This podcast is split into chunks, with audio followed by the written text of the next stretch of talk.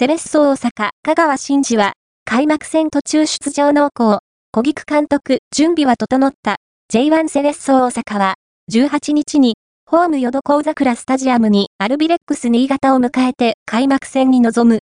ベルギー一部新トトロイデンから加入した注目の香川は、2月7日にチーム合流したばかりでまだ調整途上だが、小菊昭夫監督はベンチ入りを明言した。